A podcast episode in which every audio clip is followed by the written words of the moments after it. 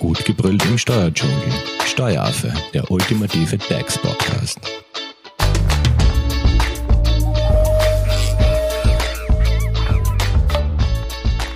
Hallo und herzlich willkommen beim Steueraffen. So, wir sind zurück aus der Sommerpause und es hat sich ja einiges getan. Und zwar alles dreht sich ja derzeit um das Thema Quarantäne aus. Und dabei tauchen ja einige arbeitsrechtliche Fragen auf.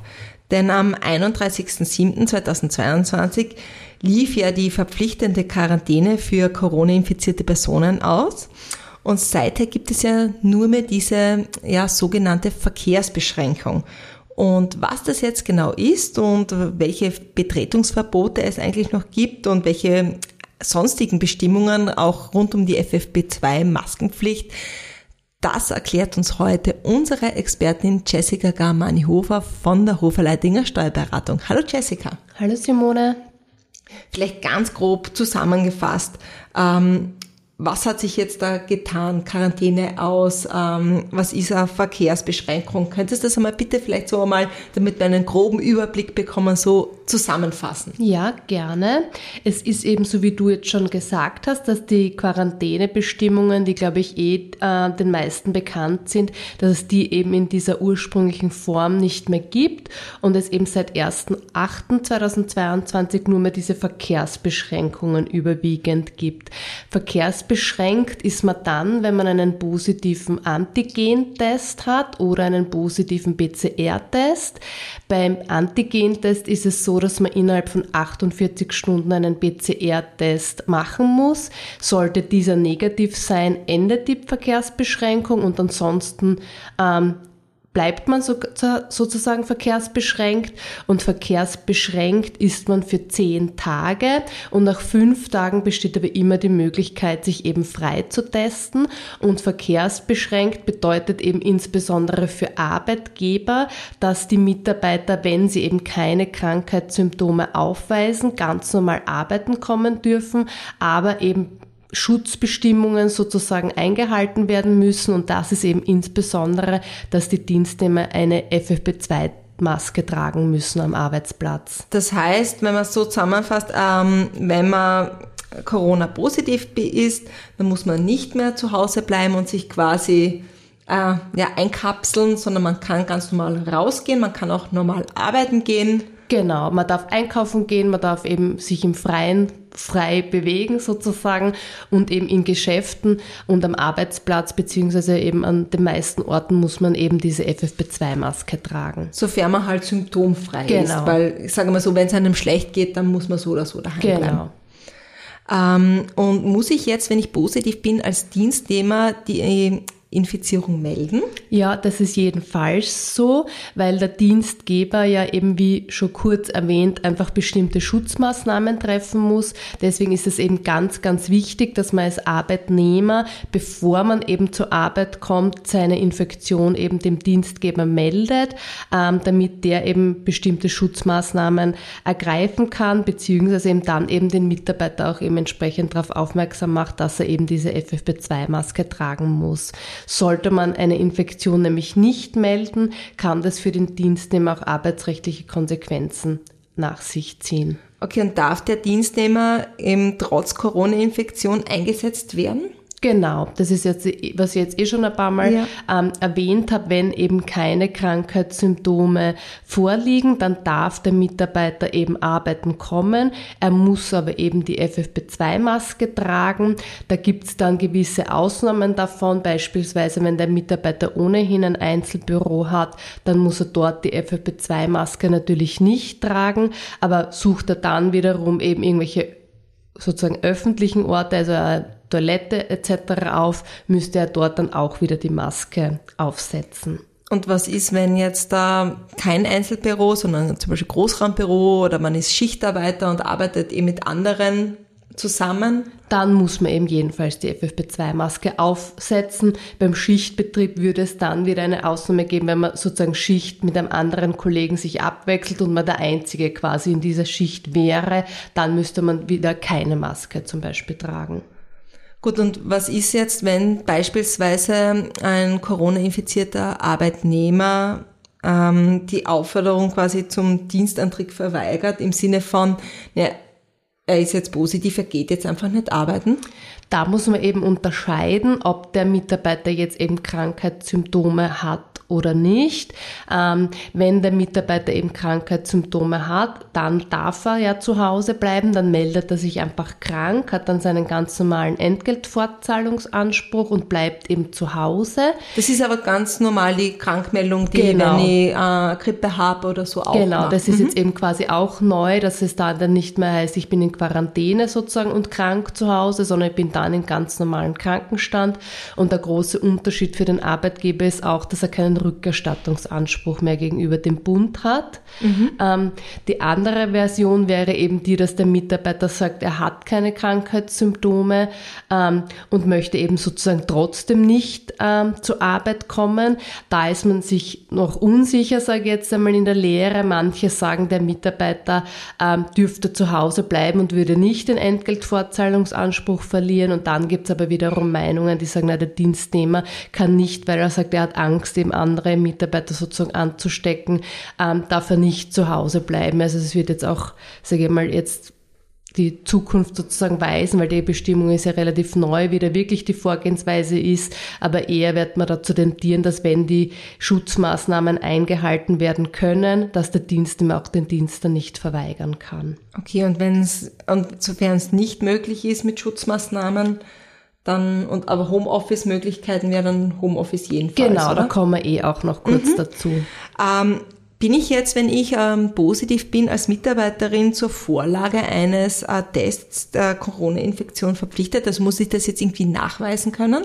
Ja, jedenfalls. Also der Dienstgeber hat da einen Anspruch darauf, eben dieses Attest zu sehen oder das positive Testergebnis zu sehen. Also das muss ich vorlegen, wenn der Dienstgeber das eben haben möchte.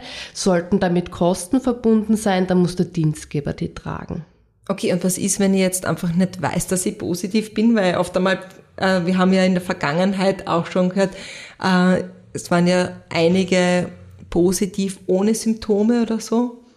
Also ich meine, wenn man sich nicht testen lässt und von der Infektion, sage ich jetzt einmal, nichts weiß, dann aber es gibt auch keine Testpflicht mehr, ne? genau, ne? weil es gibt, es gibt keine, ja nein, gewisse Betriebe genau. haben ja quasi ähm, dreimal die Woche ihre Mitarbeiterinnen und Mitarbeiter getestet. Mhm. Das, Man, das kann es sein, dass es einzelne Betriebe noch machen, aber eine, also eine 3G-Regelung gibt es ja derzeit nicht. Mhm. Und wenn ich jetzt da, du hast es im Vorher schon erwähnt, wegen dem Homeoffice, ähm, wenn ich jetzt da symptomlos bin, ähm, darf dann äh, mein Arbeitgeber ein Homeoffice anordnen? Ja, da ist es so, dass man sich da auch nicht ganz einig ist in der Lehre, aber eben eine, es eine Tendenz sozusagen gibt, ähm, wie man sozusagen würde, wie wir auch beraten.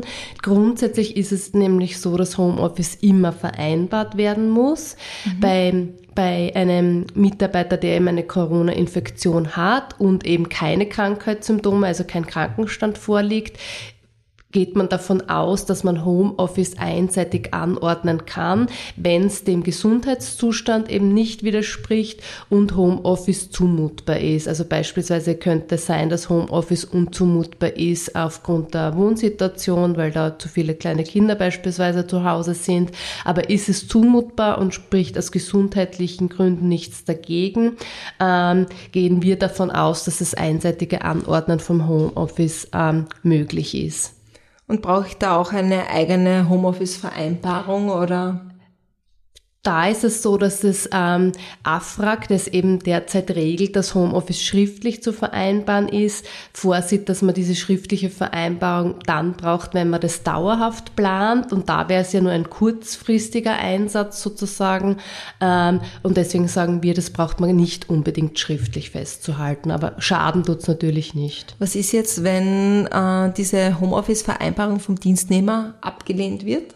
Wenn der sagt, na, mache ich nicht? Ja, da wenn eben das, was ich vorher eben ähm, erwähnt habe, also dass die Voraussetzungen für das einseitige Anordnen gegeben sind und der Dienstnehmer weigert sich eben trotzdem, obwohl es eben zumutbar wäre und er auch gesundheitlich imstande wäre, Homeoffice zu leisten, ähm, dann gehen wir davon aus, dass der Dienstnehmer dann seinen Entgeltfortzahlungsanspruch verliert.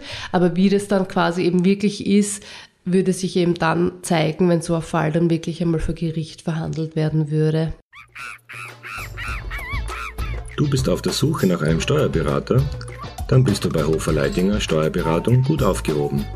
Nutze jetzt die Möglichkeit eines kostenlosen Erstgesprächs. Denkbar machbar. Mehr dazu unter www.hoferleidinger.at. Jessica, wir haben ja in der Vergangenheit auch immer das Thema der Risikogruppen gehabt. Ja. Äh, ist das nach wie vor aktuell? Wie ist da jetzt umzugehen, wenn jetzt da ein Dienstnehmer, eine Dienstnehmerin in diese ähm, ja, Risikogruppen fällt? Ja, da ist es so, dass diese Bestimmung sozusagen wieder eingeführt worden ist. Ähm, das heißt, diesen Risikofreistellungsanspruch für vulnerable Gruppen, den gibt's wieder. Also zum Beispiel eben Schwangere oder eben Mitarbeiter mit irgendeiner entsprechenden Vorerkrankung. Die kann ich als Dienstgeber, wenn die eben ein entsprechendes Attest vorweisen, wieder vom Dienst freistellen und bekommt dann als Dienstgeber meine Kosten vom Versicherungsträger rückerstattet. Ähm, und die Bestimmung gilt jetzt voraussichtlich bis Ende Oktober. Okay. Ähm, nehmen wir an, ein Beispiel ähm, hinsichtlich Dienstantritt und Verweigerung. Ähm, man ist zum Beispiel in einem zwei Raumbüro, also in einem Büro mit zwei Arbeitsplätzen. Ähm, man weiß, okay, der Kollege gegenüber ist Corona-positiv, sitzt halt da mit Maske, übt seinen Dienst aus. Ähm, wenn ich jetzt der, der Zweite im Büro bin, kann ich sagen, na, ich komme einfach nicht zur Arbeit, weil ich habe Angst, mich anzustecken. Ja. Also kann ich quasi ähm, die Arbeit am Arbeitsort verweigern. Mhm. Grundsätzlich nein. Also wenn der Arbeitgeber seine Fürsorgepflichten sozusagen erfüllt, also eben schaut, dass der infizierte Mitarbeiter seine Maske korrekt trägt und dass auch ansonsten die Schutzvorkehrungen getroffen werden, darf der Dienstnehmer nicht einseitig eben quasi nicht zum Dienst erscheinen oder eben einfach im Homeoffice bleiben. Anders wäre das zu beurteilen, wenn eben diese Schutzmaßnahmen nicht getroffen werden. Wenn zum Beispiel ein Arbeitgeber den infizierten Mitarbeiter ohne Maske arbeiten lässt, dann könnte ich sowohl zu Hause sein und da geht man äh, zu Hause bleiben und da geht man auch derzeit davon aus, dass der Mitarbeiter sogar einen vorzeitigen Austritt erklären könnte. Das heißt, er könnte sein Dienstverhältnis einseitig beenden und wäre dann ein Schadenersatz, ähm, also er könnte Schadenersatz von seinem Arbeitgeber dann fordern. Könnte da zum Beispiel auch der Dienstnehmer sagen, ja, ich, ich habe ich hab einfach zu viel Angst, mich anzustecken, weil ich bis jetzt in den letzten zwei Jahren noch nie ähm, infiziert war. Ich möchte es auch so beibehalten. Ich mag lieber Homeoffice machen, so quasi, dass dann der Dienstnehmer Homeoffice einseitig beantragt, sage ich mal so. Also wäre nur dann möglich, wenn eben die Schutzmaßnahmen nicht eingehalten werden vom Arbeitgeber. In der Regel wird es so ausschauen, dass man eben irgendeine Lösung findet für sehr ängstliche Mitarbeiter. Also man soll es nicht ankommen lassen auf einen vorzeitigen Austritt oder eben auf eine Eskalation und dann trifft man, halt, wenn Homeoffice möglich ist, würde ich dann eben einfach empfehlen, Homeoffice eben für diese Zeit zu vereinbaren. Mhm. Ähm, wie schaut es jetzt aus? Ähm, die haben ja gesagt, die Risikogruppen können ja vom Dienst freigestellt werden. Äh, wie schaut es mit jetzt äh, Dienstnehmerinnen und Dienstnehmer aus, die jetzt nicht zu den Risikogruppen zählen? Können die einseitig vom Dienst freigestellt werden? Das ist jedenfalls möglich. Also der Dienstgeber kann eben jederzeit sagen, ich verzichte sozusagen auf deine Arbeitsleistung, äh, wenn er eben wirklich die Politik sozusagen im Betrieb hat, dass er eben keine infizierten Mitarbeiter im Betrieb haben möchte und Homeoffice auch vielleicht nicht möglich ist. Das gibt es ja auch sehr oft. Dann kann er den Mitarbeiter natürlich einseitig vom Dienst freistellen. Allerdings hat der Mitarbeiter natürlich einen Entgeltanspruch und der Unterschied eben zur Risiko Risikofreistellung ist, dass der Dienstgeber keine Ersatzansprüche hat. Das heißt, es ist eben für ihn natürlich eine finanzielle Belastung. Mhm, aber auch da ist dann so, dass sich der Mitarbeiter halt nach den fünf Tagen freitesten genau. kann. Genau. Mhm. Und ähm, können jetzt äh, den Dienstgeber auch Schadensersatzforderungen treffen, wenn sich ein Dienstnehmer infiziert? Also ja. quasi, ja, wie schaut es da mit der Haftung aus? Ja, da ist es so, wenn der Dienstgeber eben alles äh, macht, was man bis jetzt besprochen haben. Also und so. Genau, mhm. also er achtet auf die Schutzmaßnahmen, aufs richtige Tragen der FFP2-Maske. Dann kann es da nie zu Schadenersatzforderungen kommen. Mhm. Ist es so, dass er eben da eher ähm, nachlässig, nachlässig so. damit mhm. umgeht, eben diese Schutzmaßnahmen nicht einhält, wäre es theoretisch möglich, dass die Versicherungsträger sich eben für bestimmte Versicherungsleistungen bei den Dienstgebern regressieren. Gibt es aber natürlich auch noch keine Fälle derzeit. Okay, was mich noch natürlich auch nochmal interessiert, äh, du hast es eh in der vorherigen äh, Frage kurz angesprochen, wegen Freistellung und Kostenersatz. Steht jetzt dem Dienstgeber bei einer Dienstfreistellung einen Kostenersatz nach dem Epidemiegesetz, so wie wir es ja in der Vergangenheit hatten, zu oder ist das fallabhängig? Also das ist grundsätzlich, sage ich jetzt, vorbei. Eben früher hat man eben für die Quarantäne als Arbeitgeber seine gesamten Kosten fast vom Bund eben zurückbekommen. Genau, ja. Das gibt's nicht mehr. Es gibt aber bestimmte Ausnahmen dort, wo eben das Tragen von der FFP2-Maske nicht möglich ist. Ähm, beispielsweise eben, wenn das jetzt ein Musiker ist oder eine Logopädin. Äh, dort können die Schutzmaßnahmen nicht getroffen werden und dort ist dieser Kostenersatz weiterhin möglich. Und auch bei den Risikogruppen, ne? Genau. vorher. Mhm. Genau. Ähm, und das heißt aber, wir haben jetzt einmal Quarantäne aus, es, die Arbeitgeber müssen quasi für Schutzvorrichtungen sorgen. Genau. Ähm, wir haben das jetzt eigentlich eh ja, haben wir unser normales Leben unter Anführungszeichen fast wieder zurück. Aber gibt's doch trotzdem noch so abschließende Tipps, wo du sagst, Leute, passt's auf, ähm, arbeitsrechtlich, das solltet ihr berücksichtigen als also Dienstgeber so, oder ja. auch als Arbeitnehmer? Mhm, also so zusammengefasst von dem, was wir jetzt besprochen haben, würde ich einfach empfehlen, ähm, dass man sich eben im Betrieb einfach trotzdem nach wie vor Gedanken macht, wie man eben mit diesen infizierten äh, Personen sozusagen umgeht. Also beginnend eben damit, dass man ähm, festlegt, bei wem man sich eben, das ist ja auch bei einer normalen Krankmeldung wichtig, dass es wichtig ist, bei wem melde ich mich krank oder bei wem melde ich eben meine Infektion, ähm, dass diese Person, wo die diese Informationen sozusagen sozusagen entgegennimmt, dann auch gleich eben sagt, ja, äh, gebe ich eben weiter und bitte schicken Sie uns gleich das positive Attest, damit man das eben entsprechend verwalten kann und dass man sich einfach im Vorfeld auch Gedanken darüber macht, ist Homeoffice bei welchen Gruppen sozusagen ist Homeoffice möglich, bei welchen nicht und ist Homeoffice nicht möglich, wie gehe ich eben mit diesen Leuten im Betrieb um? Stelle ich die eben vom Dienst frei und zahle sie weiter oder lasse ich sie in den Betrieb kommen? Wer schaut eben dann darauf, dass die FFP2-Maske richtig getragen wird und welche Schutzmaßnahmen sind eben sonst noch zumutbar für meinen Betrieb? Muss ich jetzt als Arbeitgeber noch diese FFP2-Masken quasi kostenlos zur Verfügung stellen oder wie ja, wird da umgegangen? Muss ich nicht, aber das wäre auch so ein Punkt, wo ich sage, das ist sicher zu empfehlen, dass man sozusagen FFP2-Masken eben im Betrieb dann auch aufliegen hat, wenn man sich dafür entscheidet, dass man eben infizierte Personen arbeiten lässt, weil es kann natürlich immer wieder mal vorkommen, dass ein Mitarbeiter das vergisst und dann sollte man das jedenfalls sozusagen irgendwie bereit halten. Perfekt. Dann sind wir ja gewappnet für den Herbst. Genau. Und wenn es natürlich äh, von unseren Hörerinnen und Hörern noch Fragen gibt, Jessica, wie erreichen wir dich am besten? Am besten per E-Mail unter graz.hoferleitinger.at. Perfekt. Und ihr könnt uns natürlich auch eure Fragen über unsere Social-Media-Kanäle stellen. Wir leiten diese gerne an Jessica weiter.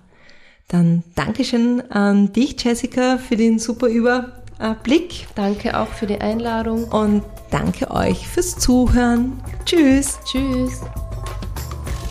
Das war Steueraffe. Wenn ihr noch Fragen, Wünsche oder Anregungen habt, nutzt die Social Media Kanäle. Den Steueraffen findet ihr auf Facebook und auf Instagram. Hinterlasst einfach ein Like oder einen Kommentar. Und wenn ihr keine Podcast-Folge mehr verpassen wollt, dann abonniert den Steueraffen in eurer favorisierten Podcast-App. Weitere Infos findet ihr auch unter www.steueraffe.at. Vielen Dank fürs Zuhören, bis zum nächsten Mal, wenn es wieder heißt, gut gebrüllt im Steuerdschungel.